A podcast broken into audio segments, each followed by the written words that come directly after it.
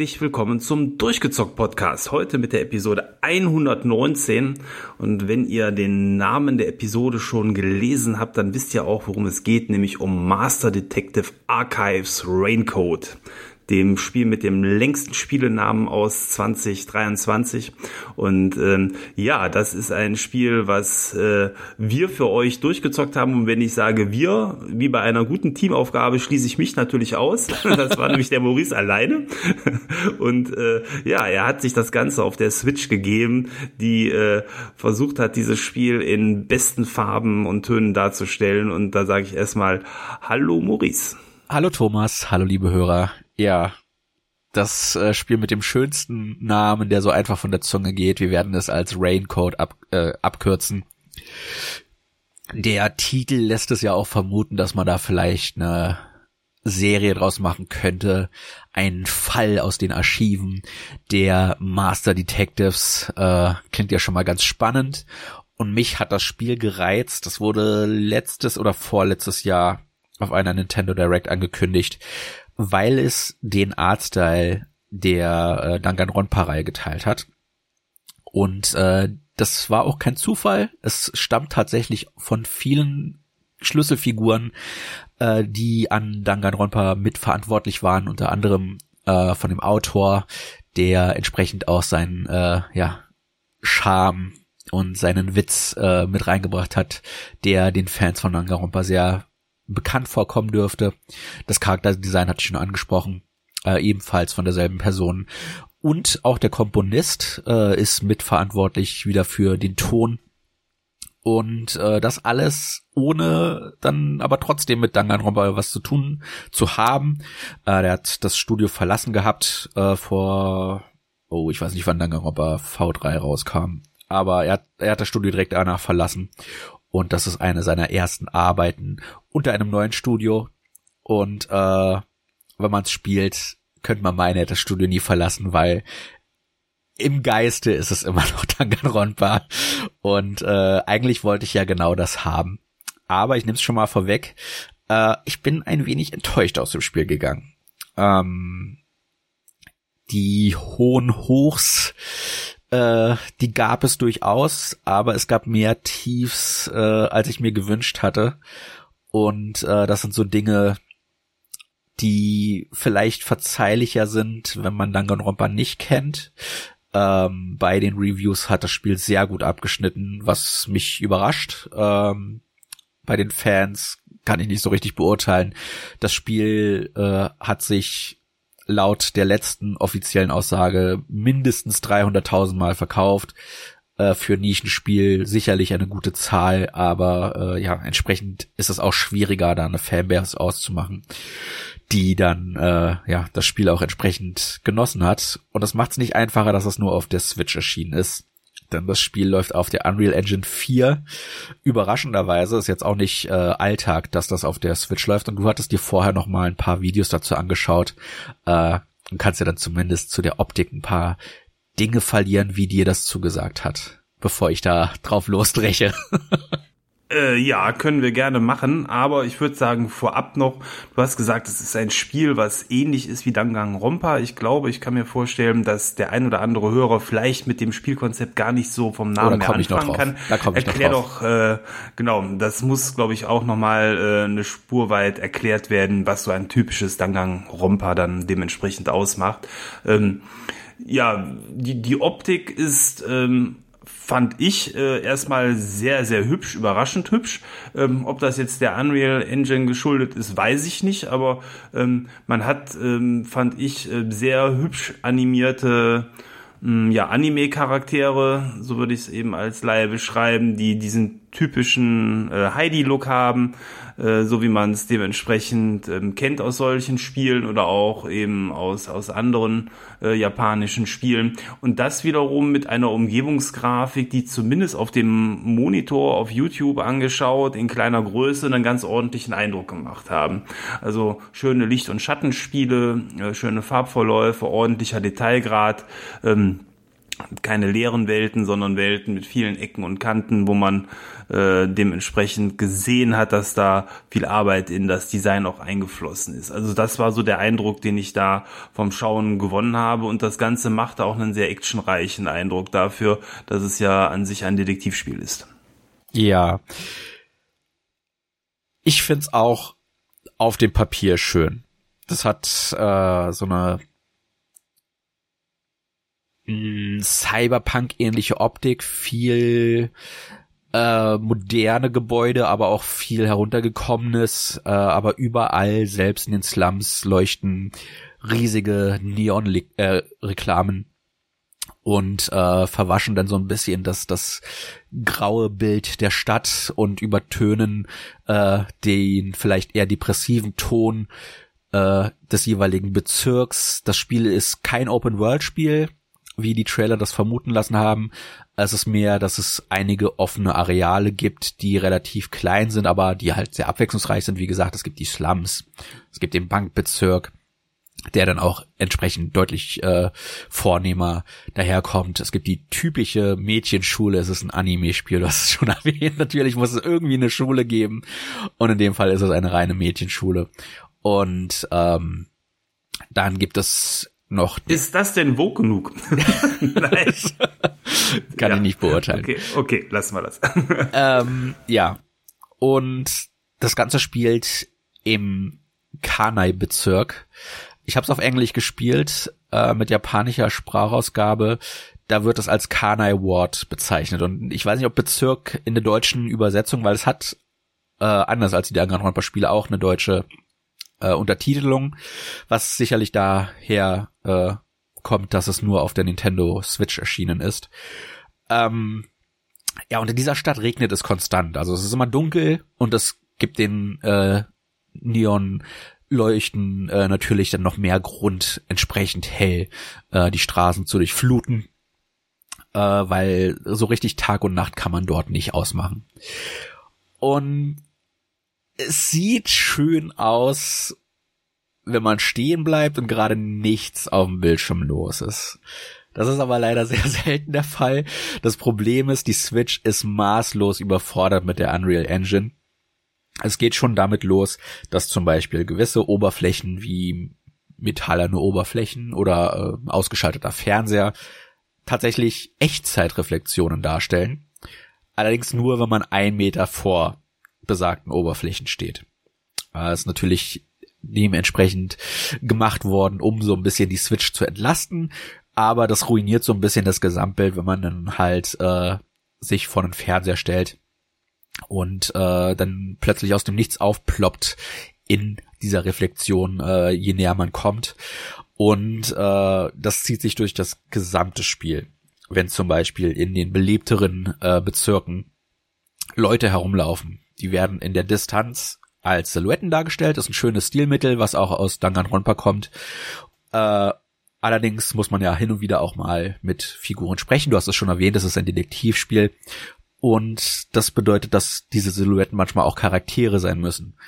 Und die sind auf der Karte gekennzeichnet, also man weiß, mit wem man sprechen kann und mit wem nicht. Äh, allerdings ploppen diese dann ein Meter, zwei Meter, wenn man Glück hat, äh, vor einem auf. Und das ist irre nervig, weil du manchmal schon auf der Karte siehst, ich stehe jetzt theoretisch vor der Figur, mit der ich sprechen kann, aber ich bin zwei Meter von der entfernt und die ist noch nicht aufgeploppt. Und dann gehe ich einen Schritt weiter und dann taucht sie da in einem sehr unschönen äh, Effekt auf. Es ist schon erbärmlich. Also ich weiß nicht, ob so clever war, das Spiel auf die Switch zu bringen, weil das sich, wie gesagt, durch das ganze Spiel zieht. Äh, es hat lange Ladezeiten, die teilweise 30 bis 45 Sekunden gehen. Äh, ist man ja mit den neuen Konsolen auch nicht mehr so richtig dran gewöhnt. Äh, das wurde angeblich verbessert mit dem letzten Patch, aber da hatte ich es schon durchgespielt, dummerweise. Äh, ich habe aber gelesen, laut den letzten Patch Notes, äh, was auch erst ein, zwei Wochen her ist tatsächlich. Also das Spiel, obwohl es schon äh, raus ist und der DLC komplett raus ist, wird es immer noch gepatcht, was ich sehr lobenswert finde. Äh, das soll verbessert worden sein, aber ich fand sie trotzdem zu lang die Auflösung, das ist ja auch ein Feature, was ich zumindest jetzt sehr groß seit letzter Generation kenne, ist, dass die Auflösung ähm, dynamisch ist. Also in äh, intensiveren Szenen, wo viele Polygone und und äh, Effekte gleichzeitig am Start sind, dass dann die Auflösung gesenkt wird und dann dafür aber die äh, Framerate stabil bleibt. Äh, das passiert hier auch, nur dass die Framerate trotzdem einbricht. Und das sind so Dinge, die fallen sehr, sehr störend auf, weil sie halt konstante sind. Die sind äh, dauerhaft da. Die fallen immer wieder in den Blick. Äh, es gibt teilweise Objekte, die flimmern wie die Seuche. Und ähm, dann wird das Bild auf einmal plötzlich unscharf, weil man mit einer Figur spricht. Und das sind so alles Dinge, wenn das ein, zwei davon nur wären, hätte ich glaube ich gar nichts gesagt. Aber weil das alles zusammenkommt, äh, finde ich, sieht das insgesamt schlechter aus als die Danganronpa-Spiele, die darauf gesetzt haben, dass sie ja hauptsächlich ähm, für die PSP und die PS Vita entwickelt wurden, dass äh, die Umgebungen sehr flach mit einfachen Texturen, wenn nicht sogar einfach nur Farbverläufen dargestellt wurden und dadurch das alles sehr viel stilisiert darüber kam, aber die Figuren zum Beispiel dann auch einfach als Pappaufsteller hingestellt wurden. Und klar, es ist schön, 3D-Figuren zu sehen, aber wenn halt die Konsole am, am wirklich am Limit ist und du das bei jeder Bewegung spürst, dann muss man vielleicht manchmal Kompromisse eingehen und das haben sie hier in dem Fall nicht gemacht. Ich hoffe, dass das Spiel irgendwie nochmal seinen Weg auf, auf äh, stärkere Hardware findet. Und wenn es nur der PC ist, Hauptsache, dass man diese ganzen Probleme, die durch die Engine und die schwache Plattform entstehen, irgendwie ausmerzen kann. Das Spiel mhm. hat's verdient, besser zu laufen. Ich meine, das haben wir, geht jetzt ein bisschen vom Thema weg, aber haben wir auch schon oft äh, drüber spekuliert. Eventuell haben die mit einer Switch Pro gerechnet, ne? dass das im, im Sinne dessen gemacht worden ist, weil ich finde auch, die Grafik sieht eben äh, so grundsätzlich von den Effekten, was man im Video sieht, so gut aus. Das hätte man auch locker äh, in, in Fancy für die Xbox oder auch für die Playstation rausbringen können. Und dann wäre das, glaube ich, ein richtig, richtig hübsches Spiel lang geworden. Und ich kann mir leider dann sehr gut vorstellen, was du beschreibst, dass wenn man es selber auf einer Switch spielt und dann nicht im Handheld-Modus, wo es alles was kleiner ist, ähm, dass es dann auf dem Fernseher an Glanz verliert. Weil ähm, an sich hat mich das Spiel auch an so Dinge wie Stray erinnert, dieses Katzenspiel, wo auch so Neonstädte ja. und, und Gassen gezeigt werden. Und das sah ja wirklich top aus, Stray. Und ähm, ja, wenn hier aber dann eben man sich Stray mit reduzierter Framerate und eben vielen Effekten, die erst auf den letzten Drücker hereinkommen, vorstellt, dann ist das sehr, sehr schade. Aber gut, ähm, was auch immer der Grund war, warum man es dann für die Switch in der Qualität gemacht hat, äh, das Resultat ist entscheidend und wenn das dann durchwachsen ist, ähm, ist das sicherlich ein Minuspunkt. Ja, und das soll nicht heißen, dass es schlecht wäre. Ja, ich hätte es nicht durchgespielt, wenn es komplett unspielbar wäre. Es ist einfach nur dadurch, dass es dauerhaft da ist, ist es bemerkbar. Ähm, ich habe kein Problem damit, wenn ein Spiel in 30 FPS läuft und dann mal hin und wieder irgendwie in die 25 FPS droppt. Manchmal merke ich das gar nicht. Äh, aber wenn das halt. Das will man ja auch keinem Starfield vorwerfen. da, da kommen wir irgendwann später mal zu. Äh, aber wenn das halt ein, ein dauerhafter Begleiter ist über ein Spiel, was locker und das ist keine Übertreibung, 50 plus Stunden geht, dann ist das schon echt nervig und dann kommt halt echt alles zusammen. Die Auflösung, die Ladezeiten, die Figuren, die ins Bild ploppen, das Flackern und das Schimmern und es ist so schade, weil es halt auf dem Papier, wenn man sich einfach anguckt und stehen bleibt, richtig schön aussehen kann. Das hat einen tollen Artstyle. Äh, wie gesagt, das ist so das Danganronpa-Gefühl in die dritte Dimension gebracht. Und die, die, die Spiele waren ja voll, wie gesagt, auch schon 3D, aber das ist jetzt nochmal richtig alles komplett durchtexturiert und mit den Effekten, die die Unreal Engine 4 einfach bietet, Reflexionen, Lichteffekte, alles aufs Maximum getrennt. Es ist einfach die Plattform, die völlig falsch ist. Und das ist schade, weil das hätte äh, ja, das Spiel hätte eine bessere Performance definitiv verdient, weil es viele Dinge richtig macht. Und da kommen wir jetzt dann auch zu dem Plot. Du hast es schon erwähnt, das ist ein Detektivspiel, genau wie die Danganronpa-Spiele. Und ähm, im Herzen ist es eigentlich vom gesamten Grundaufbau bis hin zu den Minispielen, wenn man versucht, einen Mordfall zu lösen. Äh, Danganronpa bis auf den Namen. Wir sind Yuma Cocohead, das ist auch ein sehr schöner Name. Und wir wachen auf mit Amnesie, wie sollte es anders sein? Und äh, ja, wir stellen fest, wir haben ein Ticket in der Tasche äh, für einen Zug, der in besagten Kanai-Bezirk fährt. Und äh, über eine Durchsage stellen wir fest, oh, wir haben nur noch fünf Minuten, da müssen wir jetzt schnell hin. Und äh, ja, dann sind wir in dem Zug. Und da treffen wir auf fünf Mitglieder der WDO, der World Detective Organization. Klingt ja schon mal sehr, sehr krass. Klingt wichtig. Ja. Äh, und das ist eine Organisation, die weltweit ihre Detektive aussendet, um ja ungelöste Fälle zu lösen. Seien sie noch so trivial, äh, von verlorenen Katzen bis hin zu Massenmorden ist da alles vertreten.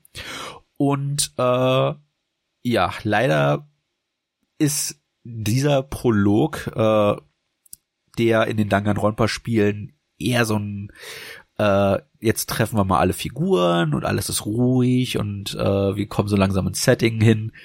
Hier geht direkt die Post ab. Alle unsere Begleiter werden ermordet und äh, der Zug steht in Flammen und äh, wir wollen jetzt irgendwie herausfinden, ah, weshalb ist das alles passiert? Wieso sind die äh, Mitbegleiter die fünf Personen, die da äh, äh ja eigentlich die die besten Detektive der Welt sein müssten, wieso sind die gestorben? weshalb kommen wir da in diese Stadt rein und äh, was hat das mit der Amnesie auf sich? Weil, wie sich innerhalb dieses Prologfalls herausstellt, haben wir eine Begleitung in Form eines kleinen Geistes, äh, Shinigami, das ist äh, japanischen wortwörtlich so eine Art Todesgott. Äh, das ist aber auch ihr Name, also die Todesgöttin, Todesgöttin. Äh, ja, und äh, in der deutschen Fassung ist er aber auch einfach als Shinigami übersetzt, also sprich, äh, das ist dann ihr Name. Und die neckt den Yuma konstant. Äh, aber sie hat eine besondere Fähigkeit, nämlich kann sie die ähm, diese Fälle, in die der Yuma dann entsprechend verwickelt wird, davon gibt es sechs an der Zahl im Spiel, wenn er genug Hinweise gefunden hat, kann sie das Mystery-Labyrinth öffnen. Und in diesem Mystery-Labyrinth hält die Zeit außerhalb in der realen Welt an und äh, unter einem gegebenen Zeitlimit, was allerdings nie eine Rolle spielt im Spiel. Das ist nur um dramatischen Effekt zu erzeugen. Unter einem theoretischen Zeitlimit müssen wir jetzt in diesem Mystery-Labyrinth den Fall lösen. Und der Vorteil dieses Labyrinths ähm, ist, dass der Fall gelöst werden wird. Der Nachteil ist allerdings, dass äh, die Person, die sich dann als als Täter herausstellt, von der Todesgöttin entsprechend geerntet, gesammelt wird und äh, damit auch zugrunde geht. Und äh, das löst bei unserer Hauptfigur dann einen moralischen Konflikt aus. Möchte er die Wahrheit jetzt wirklich über alles ans Licht bringen? Wird er über Leichen gehen, um alle möglichen Fälle zu lösen? Oder muss er sich eingestehen, dass es äh, dann doch irgendwo zu weit geht? Ähm, und dann im letzten Kapitel dreht das Spiel nochmal komplett auf und öffnet äh, Dinge, die zumindest mal erwähnt wurden im Spiel, aber die völlig außer Rand und Band sind. Damit habe ich nicht gerechnet gehabt. Äh, man muss es selbst gespielt haben. Ich werde es natürlich nicht spoilern. Ähm, mhm. Es ist völlig verrückt, was da im letzten Kapitel passiert. Und äh, wie gesagt, der Titel lässt es schon vermuten, auch das Ende lässt es vermuten. Es ist Raum für Nachfolger, aber ob 300.000 verkaufte Einheiten sich dafür rechtfertigen. Schön wär's, aber ich will darauf jetzt aktuell noch nicht setzen. Dann habe ich da eine Zwischenfrage. Du sagst, ähm, dass äh, er irgendwo abwägen muss, ob er eben jedes, ob jedes Mittel recht ist. Hast du als Spieler diese Entscheidung? Bestimmst du das als Spieler oder ist das durch die Story fix vorgegeben, was er dann, sage ich mal, für eine Entscheidung trifft? Ja, damit kommen wir zu meinem größten Kritikpunkt. Das ist zu 99 Prozent vorgegeben, bis auf einmal äh, am Ende des Spiels. Und ich nehme es schon mal vorweg, es gibt zwei Auswahlmöglichkeiten, ne, wie man sich entscheiden kann. Beide führen aufs Gleiche hinaus. Also es ist, es ist ganz egal. Das ist der eine Spoiler, den ich gebe, weil das wird so dramatisch aufgezogen, ähm, aber es ist ein komplett lineares Spiel. Also das äh, muss ich leider schon mal vorwegnehmen. Und das ist mein größtes Ärgernis, weil das Spiel macht eine Sache, die Danganronpa nie so extrem gemacht hat. Und deswegen hat es mir, glaube ich, nicht so gut gefallen wie die Danganronpa-Spiele. Es ist extrem es nimmt dich extrem an der Hand.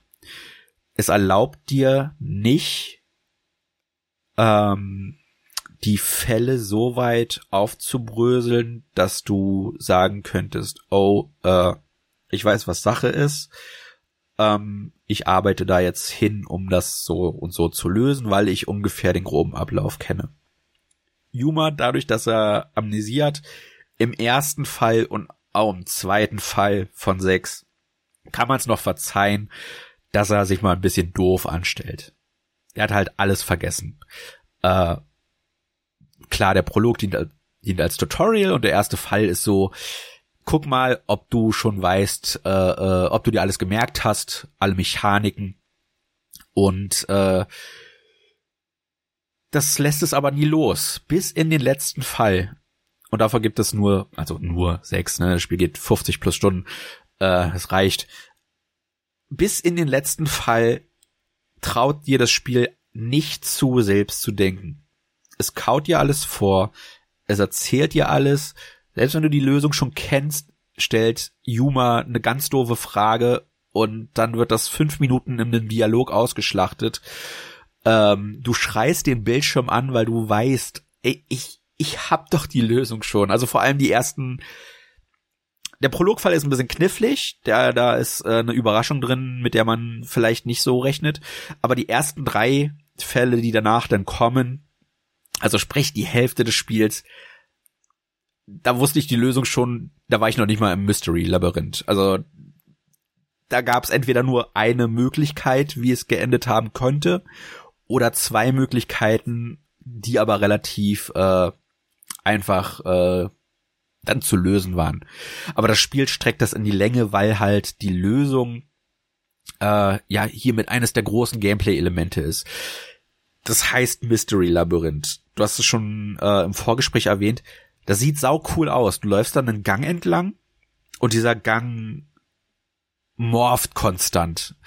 Äh, überall, wo du lang gehst, äh, äh, bewegt sich was, es transformiert, es ändert sein Aussehen. Und das ist ein spektakulärer visueller Effekt. Aber du läufst nur geradeaus bis zu einer Tür und dann wird dir Minispiel gestellt. Das kennt man aus Danganronpa. Entweder ähm, musst du Dinge, die der, der Gegenspieler dir vorwirft, aushebeln mit äh, äh, Hinweisen, die du in der Welt gefunden hast.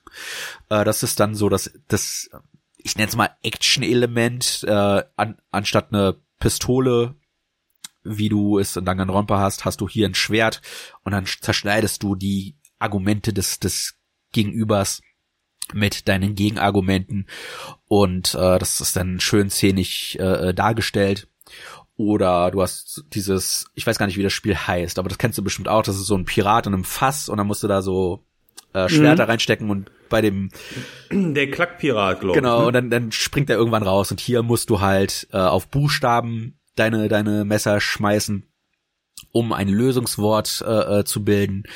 Äh, das ist eins zu eins aus Danganronpa übernommen, nur dass die dass es visuell halt anders aussieht.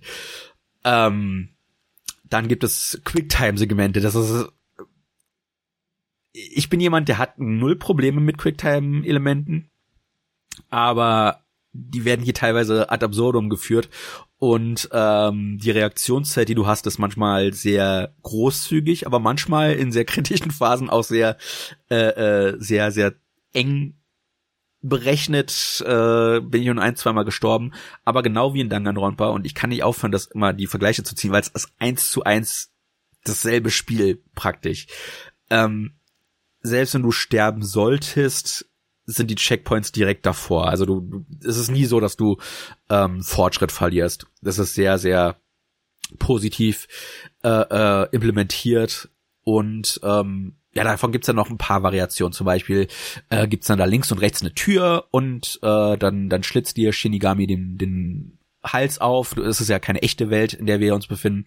Und äh, in dieser Blutlache, die denn daraus entsteht, ist dann eine Frage und dann musst du halt eine von zwei, manchmal auch drei Antworten äh, auslösen. Und wenn du die richtige Tür genommen hast, dann geht's weiter in diesem Labyrinth. Und ähm, wie gesagt, die Bezeichnung Labyrinth ist schon mal völlig verkehrt. Es ist einfach nur ein Schlauch, wo es hin und wieder mal ein oder zwei Türen gibt, äh, zwischen denen man entscheiden muss. Und ähm, den Rest dieses Labyrinths hältst du einfach nur den Analogstick vorwärts. Aber theoretisch musst du das nicht mehr machen. Das ist mir nicht einmal passiert. Ähm, dieser Schlauch geht so lange, wie das Gespräch, die die NPCs mit dir führen, innerhalb dieses, dieses Schlauchs. Äh, solange dieses Gespräch geht. Das heißt, wenn du einfach stehen bleibst und das Gespräch ausrudern lässt, bis es zu Ende ist, und dann ein paar Schritte vorwärts machst, hört der Schlauch auf sofort auf. Also es ist nicht so, dass der eine bestimmte Distanz hat, der ist einfach nur so lange da als Ladeüberbrückung praktisch, um das Gespräch fortzuführen. Und äh, ja, am Ende musst du sogar genau wie in Danganronpa den Fall in so einem Manga-Stil äh, äh nochmal nacherzählen ähm, in der richtigen Reihenfolge und dann hast du den Fall gelöst und äh, ja, dann wiederholt sich das ganze Spiel. Du startest in der offenen, in den offenen Arealen, in den Bezirken. Äh, dein, dein Auftraggeber sagt dir, hey, guck mal da und danach, was da Sache ist. Und meistens geht das mit, gar nicht mit Fällen los. Einmal wirst du rausgeschickt, um, um Essen zu besorgen. äh, super. Und dann wirst du aber in einen Mordfall verwickelt. Und äh, so passiert das halt sechs Kapitel lang. Äh, immer wieder. Und ähm, ich weiß nicht, ob dieser Ansatz dafür der richtige war, weil es so tut, als hätte es Gameplay, aber dir das zu oft ähm, die die Kontrolle entzieht, um halt wichtige Dialoge zu führen, die dann aber teilweise auch mal eine Dreiviertelstunde gehen können. Und äh, wenn du dann nicht andauernd den Controller irgendwie mal kurz andotcht, dann wird irgendwann der Bildschirm äh, ausgegraut, weil die Switch denkt, oh, passiert ja gerade nichts, ne, der spielt wahrscheinlich gar nicht mehr. Äh, das ist dann schon ein bisschen doof. Ähm, Kann man im Dialog speichern? Wahrscheinlich nicht, ne? Äh, doch, du kannst tatsächlich überall speichern, okay. selbst in der finalen Entscheidung, die ich vorhin erwähnt hatte. Deswegen konnte ich ausprobieren, ob die, ob man da was anderes auslösen kann. Ähm, du kannst jederzeit speichern, was ich lobenswert finde. Aber das haben die Danganronpa-Spiele auch schon gemacht. Das Problem ist, ich kenne die Danganronpa-Spiele, ich weiß, welche Qualitäten die Spiele und Erzählungen haben können. Und das hat das Spiel nur in Ansätzen. Die Figuren sind toll geschrieben, ähm, aber es gibt so viele davon. Jedes Kapitel werden neue Figuren eingeführt und äh, in Danganronpa war es immer so, dass du mit einer festen Anzahl an Charakteren in einer Schule eingesperrt warst. Das heißt, du konntest jederzeit in jedem Kapitel mit denen interagieren. Das ist in diesem Spiel nicht so. In jedem Kapitel wirst du mit neuen Figuren konfrontiert und dann werden die im nächsten Kapitel fallen gelassen und es werden wieder neue Figuren hinzugefügt. Einige der Figuren kannst du wieder treffen, in äh, Sidequests. Das ist was Neues, was das Spiel hinzugefügt hat. Aber diese Sidequests sind mit drei, vier Ausnahmen selten mehr als einfache Fetch-Quests von äh, gehe zu Punkt A, dann zu Punkt B, dann zu Punkt C und manchmal wieder zurück zu Punkt A. Story ist immer spannend. Das macht Spaß, die aufzulösen. Aber spielerisch sind die leider sehr banal und äh, rechtfertigen, wie gesagt, meiner Meinung nach nicht den sehr langen Aufbau, vor allem weil dir das Spiel nicht die Möglichkeit gibt, wenn du die Lösung weißt, den den anderen Charakteren, den dem Gegenüber zu sagen, hey, äh, wir müssen das jetzt nicht ausufern lassen, lass uns einfach direkt dahin springen. Das Spiel gibt dir Möglichkeiten, das theoretisch zu überspringen. Du hast eine Vorspultaste, mit der du alles äh, äh, in Dialogen vorspulen kannst. Du kannst äh, Sequenzen auch komplett überspringen oder halt äh, einfach durch A hämmern äh, beschleunigen. Aber dann verpasst du ja die Story und das ist dann wieder dann frage ich mich, ob das wirklich Sinn der Sache ist. Ich habe das äh, Vorspulfeature nur benutzt, wenn ich zum Beispiel mal eine falsche Antwort gegeben habe und dann der Dialog von vorne gestartet hat. Äh, ansonsten ist es halt schade, da der Story nicht zu folgen, weil sie, also gerade durch das letzte Kapitel, manchmal Elemente aufgreift, mit denen du gar nicht gerechnet hast. Das ähm, Lieblingsessen dieser Stadt, äh, ich habe ja vorhin erwähnt, ne, du musst einmal rausgehen, um, um Essen zu besorgen, sind ähm, so Fleischtaschen. Und äh, später findest du heraus, warum die Leute in dieser Stadt diese Fleischtaschen so gerne essen. Du findest dann irgendwann auch heraus, weshalb es konstant regnet in der Stadt. Und äh, das sind Dinge. Weil die nicht aufgegessen haben. ja, ja. Das ist. Äh, deswegen haben uns das unsere Eltern immer gesagt. Äh, du, du findest heraus, was es mit dieser äh, mit dieser Stadt auf sich hat, weil, das habe ich vorhin vergessen zu erwähnen, dieser Kanai-Bezirk ist komplett von der Außenwelt abgesperrt und wird natürlich von einer riesigen äh, Corporation äh, geführt, von der Materasu Corporation und die führt angeblich, so munkeln es die Bewohner der Stadt, äh, auch in geheimen äh, äh, Forschungsräumen äh, ja Experimente durch, die möglicherweise nicht ganz so koscher sind. Ähm, aber da will ich jetzt nicht mehr drauf eingehen.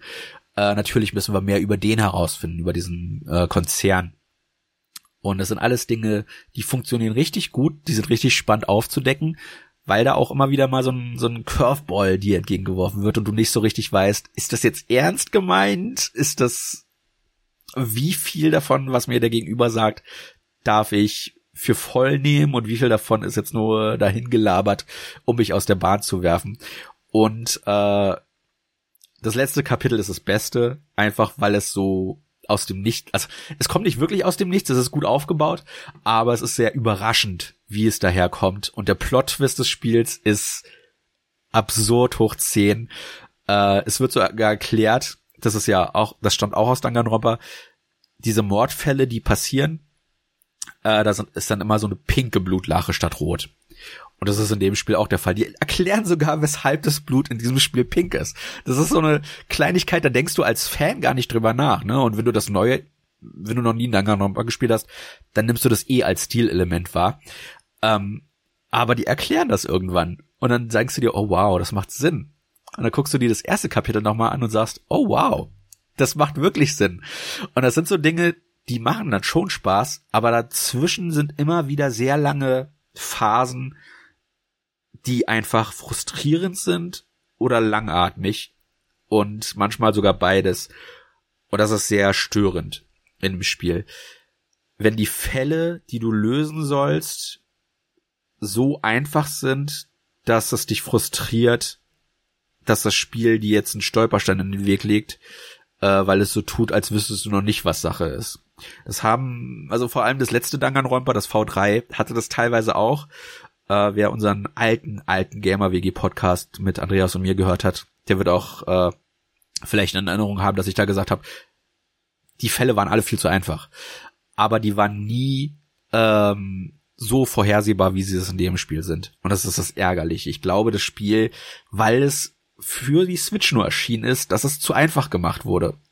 Und das beißt dem Spiel so ein bisschen in den Hintern. Und das finde ich schade, weil ich habe das Gefühl, die Idee und diese Welt, die da aufgebaut wurden, die können richtig, richtig gut sein. Und das zeigt das Spiel auch im letzten Kapitel und im ersten. Also der Prolog ist auch klasse. Aber was dazwischen liegt, ist, es ist, ja, es lebt zwischen Gut und Böse. Also, es ist, es ist echt schade, dass diese Qualität, die am Anfang und am Ende des Spiels geliefert werden, nicht konstant durchgezogen werden kann. Und das fühlt sich manchmal so an, weil es auf eine Zielgruppe zugeschnitten ist, die man von Nintendo vermutet, aber die nicht zwingend diese Art von Spiel kauft. Und das ist, was ich sehr, sehr schade an dem Spiel finde. Ich würde es jetzt auch nicht zwingend jedem empfehlen. Also dir ist schon mal gar nicht, weil dir würde ich eher Danganronpa empfehlen. Zum einen gibt es halt auch auf der Xbox. Ich glaube, das ist sogar im Game Pass drinne. Da läuft es dann auch deutlich besser. Und zum anderen sind die Spiele auch einfach besser geschrieben. Und das ist das Ärgerliche. Danganronpa gibt's mittlerweile auch auf der Switch. Kauft er das. Und das ist, das tut mir im Herzen weh, das zu sagen, weil ich hab's, ich hab's Ich habe es physikalisch gekauft, ich habe die Special Edition gekauft, ich habe sogar den DLC gekauft, einfach nur um das Spiel zu unterstützen. Und der DLC ist die reinste Abzocke. Das sind nur 16 Euro, ja, für den Season Pass. Aber das ist 95% Dialog und 5% Gameplay in Anführungszeichen. Das hat ähm, in jedem dieser DLCs spielst du die Nebenfiguren. Und wenn ich sage Spiele, dann sage ich äh, das nur, weil du dann an einem Segment von der 40, 45 Minuten, die jeder DLC geht, einmal für eine Minute die Figur bewegen darfst und der Rest ist Dialog. Dafür bezahlst du. Und das ist, da fühlt man sich irgendwo hintergangen. Und man weiß, dass die es aber besser können, weil sie es schon drei, vier Mal vorher gemacht haben. Aber hier äh, geht das nicht so richtig auf, diese Rechnung. Mhm. Aber gut, du willst einen zweiten Teil haben, also die Aussage muss sein, kauft beides, also Danganronpa und kauft äh, alles. Raincoat, und aber spielt nur Danganronpa. Also das äh, ist die Empfehlung. Ich glaube schon, Stelle. dass man viel Spaß haben kann mit Raincoat, wenn man nicht vorbelastet ist. ja, oder vielleicht erst das spielen und dann äh, die Hauptreihe, ne? Also das äh, vielleicht ja. Also so, so rum auch machen. Ähm, das Spiel hat nichts mit Danganronpa zu tun, auch wenn man das sich erhoffen mag, äh, vor allem durch das pinke Blut, äh, gibt es mehr als genug Parallelen, äh, die darauf hinweisen könnten, dass es in demselben Universum spielt, aber es hat nichts damit zu tun. Und äh, ja, es ist so ärgerlich, dass hier viel Potenzial verschenkt wurde, weil und das ist nur eine Vermutung, aber so fühlt es sich an, wenn man es spielt, weil hier auf die falsche Plattform und die entsprechend falsche Zielgruppe gesetzt wurde. Und ich glaube, wenn das Spiel es sich erlaubt hätte, auch auf der Playstation zu erscheinen, wie halt die Danganronpa-Spiele, dann hätte es vielleicht einen erwachseneren Ton angeschlagen. Das Spiel, ich meine, das Setting gibt es ja eigentlich her. Es geht um Mord und Totschlag und darum, die Motivation dahinter aufzudecken. Das ist nicht für Kinder gemacht. Äh, Shinigami ist weiblich und die posiert dann auch in so einem Goth-Lolita-Outfit die ganze Zeit rum und posiert äh, die ganze Zeit. Das ist nicht für Kinder gemacht, aber es fühlt sich von den Fällen so an, als wäre es genau das. Und das ist so ein Zwiespalt, der nicht ganz aufgeht. Und ähm, ich hatte trotzdem meinen Spaß damit, aber deutlich weniger, und das muss ich nach wie vor sagen, als mit den Danganronpa-Spielen. Und das ist, glaube ich, so der Zwiespalt, in dem ich mich befinde. Ich fand's unterhaltsam, ich habe sehr schnell durchgespielt, aber ich fand's halt auch echt, echt frustrierend, vor allem im Mittelteil, weil ich weiß, dass es besser geht ich habe schon gesehen, dass es besser gehen kann in den Vorgängern. Und ich weiß nicht, ob es daran liegt, dass sie erstmal das Universum etablieren wollten oder ob es halt wirklich an der Plattform liegt. Aber irgendwas hat sie da zurückgehalten, um dem Spieler mehr Freiraum zu geben. In einem Detektivspiel will ich der Detektiv sein. Und äh, das erlaubt mir das Spiel viel zu oft nicht. Hm. Also wenn ich eine Vermutung anstellen äh, darf, dann ist es so, du sagst 300.000, man hat sich das circa verkauft. Wahrscheinlich ist es ja auch dann erwartet worden, wenn die gute äh, Arbeit im Vorfeld gemacht haben, dass es sich nicht so häufig verkauft und das wird sich auf das Budget ausgewirkt haben. Und Budget ist, glaube ich, wenn man ein gerailroadetes Spiel macht, wo die Story äh, feststeht, einfach einfacher, äh, als wenn man das Ganze eben sehr offen gestaltet mit sich Verästelungen, weil dann muss das Ganze ja auch produziert werden und wahrscheinlich äh, würde ich vermuten, ist es dann dem Budget geschuldet an der Stelle. Ja, aber die, die Vorgänger waren auch linear. Aber da hat das sich nie so extrem angefühlt wie hier. Ich glaube, dass, dass da vieles schon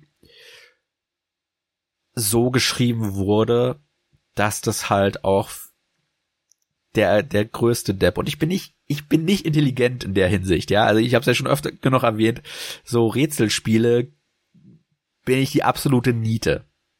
Aber ich knobel halt trotzdem gerne und bis auf so ein, zwei Fragestellungen, wo ich mir selbst am Ende die Schuld geben muss, weil ich habe es halt wie gesagt auf Englisch gespielt statt auf Deutsch, obwohl es deutsche Untertitel hat. Ähm, manchmal habe ich das Gefühl gehabt, oh, äh, da habe ich die Fragestellung nicht ganz verstanden. Aber das, selbst da ist es sehr einfach, die Lösung zu finden, weil meistens hast du nur zwei, drei Möglichkeiten zu antworten. Und das Verrückte ist, weil das so einfach ist, äh, das Spiel hat ein RPG-System, völlig schwachsinnig, um dir das Leben noch einfacher zu machen. Also du kannst dann zum Beispiel ähm, freischalten, dass du mehr Lebensenergie hast. Ich bin nie Game Over gegangen, ich bin ein paar Mal gestorben, aber nie Game Over gegangen. Ähm, wenn man stirbt, dann verliert man nur ein bisschen Lebensenergie und ich habe es nie geschafft, die Lebensenergieleiste komplett auf Null zu setzen. Das ist mir bei Danganronpa andauernd passiert. Ähm, aber du schaltest auch frei, dass du weniger Antwortmöglichkeiten hast in einigen äh, Minispielen.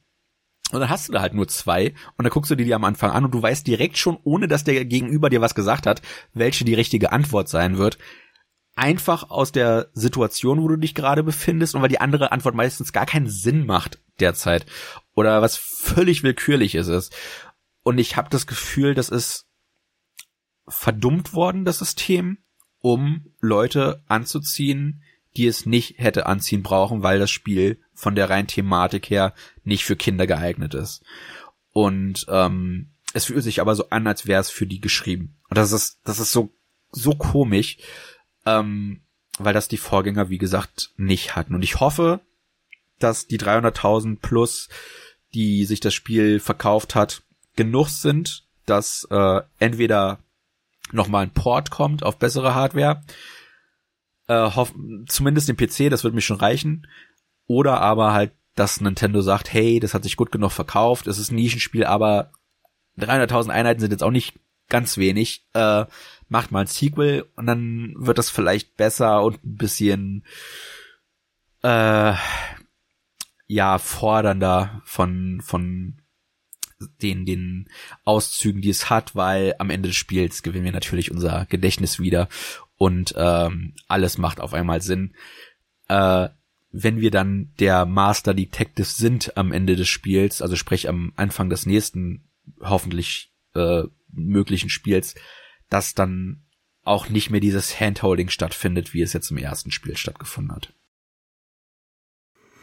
Ja, klingt so, als ob das Spiel doch einige Ecken und Kanten hat, aber auch viele Hoffnungen damit jetzt verbunden sind für einen zweiten Teil. Ich meine, manche Spiele brauchen ja einfach ein bisschen Zeit, wo man sagt, okay, der erste Teil hat mal Mechaniken eingeführt, da mussten dann auch eben Dinge vielleicht erstmal vorbereitet werden. Aufgrund der Nähe zur Danganronpa-Reihe sehe ich das hier etwas weniger als bei dem ersten Assassin's Creed, was halt vieles eingeführt hat, um ja. dann im zweiten richtig gut zu werden. Aber ähm, wer weiß, vielleicht ist es ja ähnlich ähm, und wäre natürlich schön, wenn Nintendo da äh, dabei bleibt und äh, ein PC-Release ist sicherlich eine gute Möglichkeit, weil ab dann sind zumindest die ganzen technischen Probleme ja vom Prinzip her kein Problem mehr, weil die Unreal Engine 4 ja wirklich super auf PC läuft. Ja. Ja, es ist auch nicht von Nintendo gepublished, soweit ich weiß, sondern von Spike Chunsoft, die auch Danganronpa gepublished haben. Von daher weiß ich nicht, wie da der, der Exklusivdeal aussieht. Ich muss allerdings zugestehen, äh, da war Nintendo deutlich besser als äh, Sony. Die haben das Spiel richtig, richtig gut beworben. Äh, es war immer in den ähm, Nintendo Directs zu sehen. Und vor Launch haben sie sogar so äh, Charakter-Teaser rausgebracht. Also sprich, äh, hier guck mal, diese Figuren kannst du treffen in dieser verrückten Welt und ähm, hier wird euch die Spielmechanik und so weiter und so fort erklärt. Also die haben richtig einen Marketing-Push dahinter gesetzt. Und deswegen glaube ich, dass 300.000 für die Art von Spiel, die es ist, eigentlich ganz okay sind. Ich weiß leider nicht, wie die Danganronpa-Zahlen aussehen. Äh, ich weiß gar nicht, ob es da offizielle Zahlen zu gibt. Aber ich glaube, für eine neue IP, die nur auf einer Plattform erschienen ist, auf einer Plattform, die eher Kinder- und Jugendgerichtet ist, ist das, glaube ich, einfach, das ist der Fehlgriff gewesen des Spiels, dass man da möglicherweise äh, aufs falsche Pferd gesetzt hat. Und ich hoffe, dass äh, die Chance auf einen Sequel besteht, weil die Welt ist spannend und interessant genug, dass ich da gerne mehr von sehen würde. Und ähm, wie gesagt, es gab auch eine kleine Hook zum Ende hin, die ein, ein Sequel zumindest ermöglichen. Ja, dann, dann hoffen wir mal zumindest äh, in deinem Sinne darauf, dass da ein zweiter Teil dann auch kommen wird und für die 300.000 wahrscheinlich dann anderen Fans oder Freunde des Spiels. Ähm, ja, und ich glaube schon, was du sagst, ist richtig. Wenn man hört, dass äh, echte Kracherspiele teilweise nur zwei Millionen Stück ähm, verkaufen, wo man sich immer wundert, ähm, dass das dann allzu wenig angesehen wird. da ist dann natürlich so 300.000 Stück für ein Spachtenspiel auf einer Plattformen dann schon ganz okay. Also ich glaube auch, da wird hoffentlich im Vorfeld genügend Recherche betrieben worden sein, um dann auch mit äh, solchen Zahlen zu rechnen. Ja. Ja. Äh, mehr habe ich dazu auch nicht zu sagen. Ähm, wenn ihr Interesse an dem Spiel habt, wenn ihr Danganronpa schon zu Tode gespielt habt und einfach neues Futter braucht, es lohnt sich trotzdem, weil halt, also vor allem der Kniff zum Ende hin echt verrückt ist. Ähm, und es auch viele Qualitäten trotzdem mit sich bringt, wie man sie aus den spirituellen Vorgängern kennt. Aber man muss das Spiel auf jeden Fall mit Vorsicht genießen ich hatte wirklich gehofft, dass es eines meiner Überraschungshighlights wird. Ich habe es direkt, wie gesagt, ich habe ich hab die Limited Edition vorbestellt, ich habe sie äh, direkt im Nintendo Store vorbestellt, gab sogar so einen coolen äh, äh, Blog, so einen Notizblock mit dazu, ne, passt ja zu dem Detektiv-Setting. Und ähm, ich habe mir auch den DLC gekauft und äh, ich habe alles gespielt, was das Spiel zu bieten hat. Aber da ist definitiv noch auch Ausbaupotenzial vorhanden und ich hoffe, dass die Chance besteht, dass es auch genutzt wird in einem, in einem Nachfolger. Das ist so mein, mein großes Fazit. Ähm, wer es noch nicht, wer die Danganronpa-Spiele noch nicht gespielt hat, der spielt vielleicht die lieber zuerst. Äh, zum einen gibt's die als Bundle, kriegt man gleich drei Spiele zum Preis von einem. Und äh, bis dahin ist das äh, Raincoat vielleicht auch ein bisschen günstiger oder man hat sie schon zu Tode gespielt, dann sollte man sich einfach anschauen, weil es halt von denselben Machern kommt. Man wird sich auch direkt wohlfühlen in der Welt, weil wie gesagt, im Kern ist es Danganronpa nur mit einem anderen Logo drauf. Und ähm, ja, manchmal reicht das ja auch schon für ein paar unterhaltsame Stunden. Also ich habe ja, wobei das ist ein guter Punkt. Also für mich klingt es so, wie du es gerade beschrieben hast, als zu lang. Also was mich, ich sag mal, auf ein Detektivspiel würde ich mich ja auch noch einlassen, so grundsätzlich. Finde ich ja spannend. Ähm, da hätten mir aber 15 oder 20 Stunden, glaube ich, vollkommen gereicht, um mich dann auf so eine experimentelle Sache einzulassen. Mir ist klar, wenn man da Fan von ist und auch einmal drin ist, dann sind 50 Stunden auch schnell um. Das kennt man von Spielen, die man selber dann auch gerne spielt. Aber um vielleicht ein neues Publikum anzuziehen, also ich weiß nicht, wie du das machst. Ich gucke normalerweise schon, wie lang ist das Spiel, worauf ich mich einlasse im Vorfeld, außer ich weiß, ich will es auf jeden Fall spielen. Aber dann sind für mich kürzere Spiele gerade bei so experimentellen Dingen schon mal attraktiver als eben äh, ein Spiel, was direkt mit 50 plus Stunden daherkommt. Außerdem bezahlt man Detektive stundenweise. Weißt du, was das kostet? 50 Stunden Detektivarbeit. Um Himmels Willen. Äh, nee, es kostet nur 60 Euro. Egal wie lange der Fall dauert.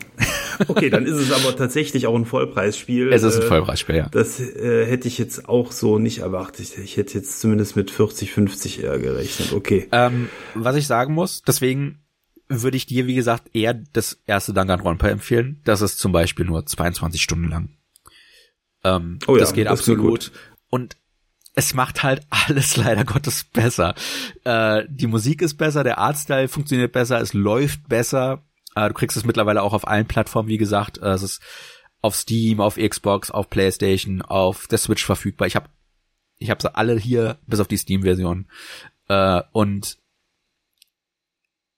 es ist deutlich zugänglicher und es ist auch einfach besser geschrieben, muss ich einfach sagen. Und äh, deswegen würde ich sagen, das Master Detective Archives Raincoat, um jetzt noch einmal den ganzen Titel gesagt zu haben, äh, würde ich eher den Leuten empfehlen, die mehr Futter brauchen und denen es die das eher verkraften können, so wie ich, äh, wenn das leider nicht ganz die Höhen erreicht, die die Vorgänger erreicht haben. Einfach in der Hoffnung, dass da mit dem Sequel die Dinge ausgebaut werden, die das Potenzial bieten. Das klingt nach guten abschließenden Worten, würde ich sagen. Ja. Äh, also schaut euch das Spiel an, wenn ihr Interesse habt. Ähm, ansonsten, glaube ich, ist die Botschaft angekommen, erstmal mit anderen Teilen oder verwandten Teilen dann starten. Ja, äh, spannendes Spiel. Also ich finde immer, wenn ein Spieler noch optisch nochmal andere Punkte setzt, als das so ein typisches westliches Rollenspiel macht, äh, auf jeden Fall interessant. Und ähm, ja, äh, die Neugierde ist auf jeden Fall geweckt. Wie gesagt, der Zeitrahmen schreckt mich etwas ab. Äh, na gut. Ja, äh, ich glaube, das war es dann schon mit der quasi letzten äh, regulären Folge für dieses Jahr. Ähm, wir hatten beim letzten Mal schon angedeutet, wir werden noch eine Jahresabschlussfolge machen ähm, die dann, jetzt muss ich mal überlegen, kommt die dieses Jahr noch raus oder kommt die dann in der ersten Januarwoche raus? Da muss man ähm, wahrscheinlich. Nee, gucken. die müsste direkt am 31. rauskommen tatsächlich. Also direkt ah, ja. passend zum letzten Tag des Jahres werden wir unseren Jahresrückblick äh, nochmal äh, ja, kundgeben.